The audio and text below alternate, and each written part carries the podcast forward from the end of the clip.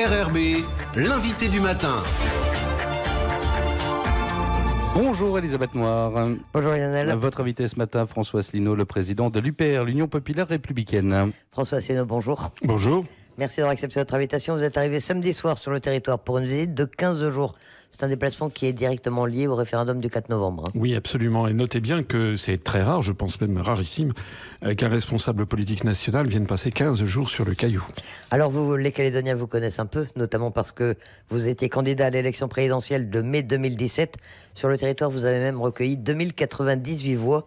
Est-ce que c'est un score qui vous a surpris? En tout cas, ça prouve que les Calédoniens euh, vous connaissent, que vous avez une certaine audience en Calédonie. Oui, parce que euh, vous avez cité le nombre de voix, mais en pourcentage, c'est peut-être plus impressionnant, puisque j'ai fait 2,5%, c'est-à-dire nettement plus euh, qu'en métropole. Je, fais, je relis ceci au fait que, d'abord, j'avais parlé notamment à RFO, j'avais, je pense, je m'intéresse particulièrement à l'outre-mer, mais c'est aussi au fait que en France, l'élection présidentielle a été en fait une escroquerie. En fait, moi, j'ai eu 1% du temps de parole, c'est le relevé CSA, quand M. Macron a eu 28%. Donc, on est très très loin de l'égalité de traitement. Alors que je pense qu'en en Nouvelle-Calédonie, il y a eu quand même une meilleure répartition des temps de parole dans les médias locaux. Pour ceux qui ne vous connaissent, euh, ne, ne vous connaîtriez pas encore, si vous deviez définir l'UPR, qu'est-ce que c'est? Quelles sont ses valeurs? Quelles sont ses convictions? C'est quoi ce parti? C'est un mouvement de libération nationale parce que nous estimons que la France n'est plus indépendante. D'ailleurs, c'est un mini discours que que je vais tenir à nos compatriotes kanaks. Le véritable problème, c'est que la France maintenant est dirigée de l'étranger par la Commission européenne à Bruxelles, par la Banque centrale européenne à Francfort et par l'OTAN dirigée depuis Washington. De telle sorte que nous, nous voulons revenir à ce qu'a toujours été la France, le pays des hommes libres, hein, Franken. Et pour cela, nous proposons la sortie de l'Union européenne, de l'euro et de l'OTAN. C'est un parti que j'ai créé il y a 11 ans et demi. J'ai déposé les statuts à la préfecture de police de Paris pour dire cela. Donc ça n'est pas un parti. Maintenant, quand j'ai fait ça il y a 11 ans, les gens me pensaient que j'étais tombé sur la tête. Non, j'étais pas tombé sur la tête. Je connaissais bien. Vous savez, j'ai été dans des cabinets ministériels. J'ai travaillé auprès du ministre de l'Industrie et du Commerce extérieur sous le gouvernement Balladur. J'ai travaillé auprès de Monsieur de Charette aux Affaires étrangères sous le gouvernement Juppé. Je connais bien les allées du pouvoir et j'avais fait ce diagnostic qu'il faudrait un jour sortir de tout ça. Et maintenant, les événements nous donnent raison. C'est fait que notre mouvement se développe très rapidement. On est à 32 000 adhérents en métropole. Vous savez, c'est le quatrième parti politique. Et le site en, nombre d'adhérents et le site upr.fr est le site le plus consulté de tous les partis Voilà. politiques français sur Internet. Vous avez une grande présence hein, sur, euh, sur le net, sur les réseaux sociaux. Voilà. euh, c'est un peu votre moyen de, de- de communication. Ben, euh, c'est le moyen parce que les, les grands médias nous sont fermés. Et vous savez pourquoi les grands médias nous sont fermés? C'est parce que nous avons des analyses qui sont, excusez-moi de le dire, mais qui sont impeccables parce qu'elles sont techniquement fiables. Et moi, je ne suis pas un plaisantin. Je connais, je connais les dossiers. Vous parliez de la DRAF. Euh, j'ai, j'ai, j'ai, j'ai, j'ai j'ai fait un long, un long dossier à, à l'époque sur les problèmes fonciers. Je suis quelqu'un d'honnête, de scrupuleux. Et je pense qu'il faut réhabiliter la politique en France. La politique, c'est normalement devrait être une activité noble et les gens devraient croire dans leurs hommes politiques. Alors vous connaissez déjà la Nouvelle-Calédonie, effectivement. Vous êtes notamment l'auteur, vous le disiez, d'un rapport sur la DRAF qui à l'époque a fait couler beaucoup d'encre. C'est au travers de ce rapport notamment que vous avez pu connaître un peu mieux le, le territoire, ses responsables politiques, la manière dont ils fonctionnent. Oui, et que j'ai compris la complexité des problèmes fonciers. J'étais d'ailleurs allé à Fidji et en Nouvelle-Zélande pour voir comment étaient traités les problèmes fonciers. Et à l'époque, j'avais tenu à rencontrer toutes les communautés, euh, y compris, je me rappelle, le, grand chef de Petit Coulis, euh, Berger Kawa, que je vais d'ailleurs aller revoir 30 ans après pour le saluer. Euh, j'avais été très, très, très, très attaché à ce, territoire. Il y a une histoire qui est une histoire sanglante, mais qui n'est pas que sanglante. C'est aussi une histoire d'un pays neuf, d'une fusion.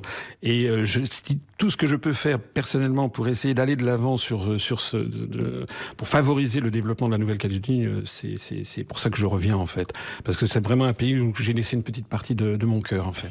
Alors votre message pour le 4 novembre, c'est le non à l'indépendance. Qu'est-ce qui fonde cette conviction? Quels sont les quels sont vos arguments pour euh, pour plaider euh, contre la contre l'indépendance Écoutez, j'ai regardé les tracts du FLNKS. Il y a des choses qui sont sympathiques dedans, euh, sur l'idée de, de, de deux communautés qui se respectent, qui se reconnaissent, qui regardent ensemble vers l'avenir. Je trouve ça très bien. Mais il y a un problème quand même de fond, c'est qui paye quoi?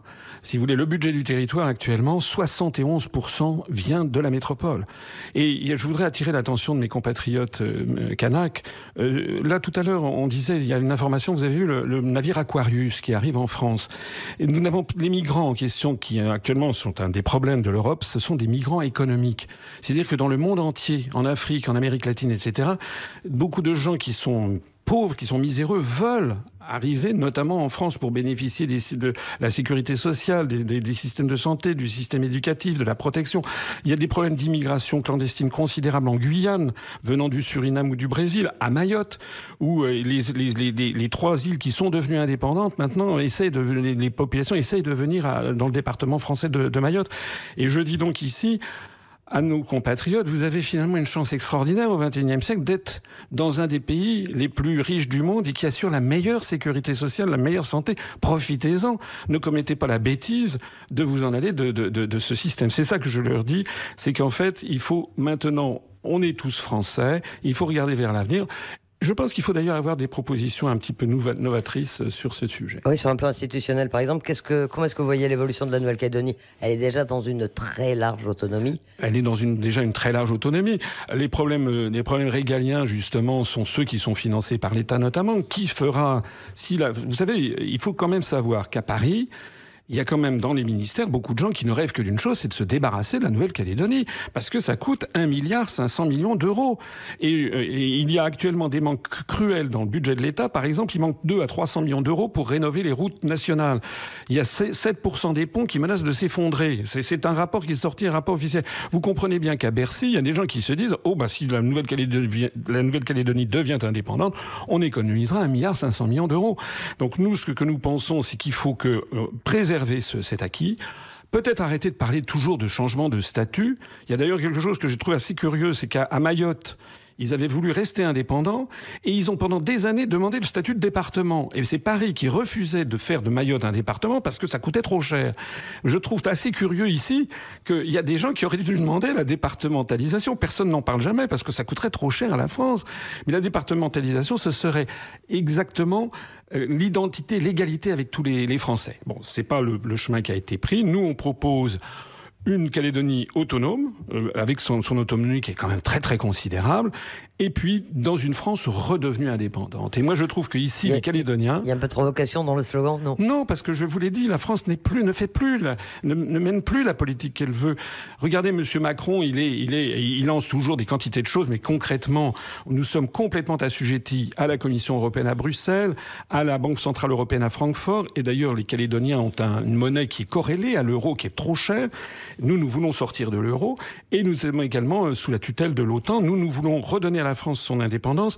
Et permettez-moi, moi j'adore l'histoire, je vous rappelle quand même que la Nouvelle-Calédonie, comme la Polynésie française, ont été les deux premiers territoires de la République française à rallier Charles de Gaulle en 1940. Eh ben moi, c'est un petit peu ça que je viens lancer ici.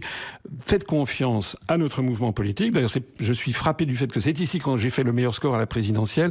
Il faut que les Calédoniens tous ensemble aident la France à se sortir du guépier de l'Union européenne qui par ailleurs est en train d'exploser, mais ça c'est une autre histoire. Deux mots justement sur, euh, sur l'Europe, parce que vous allez vous engager dans la campagne pour les élections européennes et comment? Oui, ah ben nous allons avoir une élection, une, nous, je, je, serai tête de liste nationale euh, pour, euh, vous savez qu'on revient aux listes nationales, donc pour une liste, justement, la liste du Frexit, qui, euh, le scrutin interviendra deux mois après le Brexit au Royaume-Uni, et contrairement à ce que l'on dit, ça se passe très bien, je signale ce que... que je voulais vous demander, justement, qu'est-ce que vous pensez des difficultés autour du Brexit?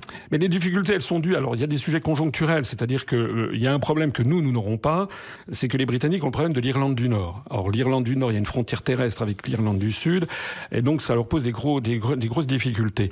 Mais euh, il y a aussi un autre problème de fond, c'est que les 27 autres pays de l'Union européenne sont terrorisés à l'idée du Brexit parce que lorsque le Royaume-Uni sera sorti, le Royaume-Uni va apporter la preuve qu'on se porte très bien en étant sorti de l'Union européenne. Et c'est ça qu'ils ne veulent surtout pas. D'ailleurs, vous savez que la Suisse, par exemple, j'ai fait des conférences en Suisse il y a quelques, il y a quelques, il y a, il y a 15 jours. La Suisse est un pays qui est euh, dix fois plus petit que la, que la France, en, enfin huit fois plus petit en population. C'est un pays qui est en dehors de l'Union européenne. C'est un pays qui est ouvert sur le monde. C'est le pays où il y a le plus de conférences internationales et c'est un des pays qui a le plus haut niveau de vie du monde. On peut très bien vivre en dehors de l'Union européenne en étant soi-même, en étant indépendant. Et moi, je trouve que nos, nos compatriotes calédoniens devraient non pas envisager une indépendance factice de la Nouvelle-Calédonie, parce que si la Nouvelle-Calédonie devenait indépendante et que d'un seul coup il lui manquait trois quarts de son budget, la Calédonie deviendrait un protectorat australo-chinois. C'est ça la réalité. Est-ce que les Calédoniens veulent devenir un protectorat australo-chinois? S'ils ne le veulent pas, alors ils doivent, ils doivent faire leur travail de, comment dirais-je, comme, comme dans une psychanalyse, ils doivent maintenant s'assumer en tant que Français et aider la France à sortir du piège historique dans lequel on est tombé avec l'Union européenne. François Asselineau, vous êtes là pour une quinzaine de jours en Nouvelle-Calédonie, c'est long. Effectivement, vous avez plusieurs rendez-vous, hein, beaucoup de rencontres avec, euh, avec un certain nombre de responsables et puis vous allez tenir également des, réunions publiques. Alors d'abord, je voudrais rendre hommage, je vais aller voir deux maires, les deux maires de Calédonie qui m'ont parrainé pendant l'élection présidentielle.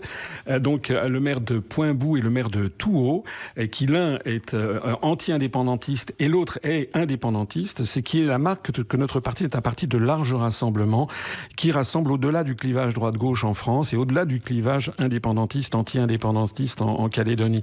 et puis alors effectivement, vous avez la gentillesse de m'interroger je vais faire des conférences qui sont gratuites, qui sont ouvertes au public, qui sont avec des, une projection vidéo, donc c'est très attractif. Et en général, les gens, ça les intéresse beaucoup.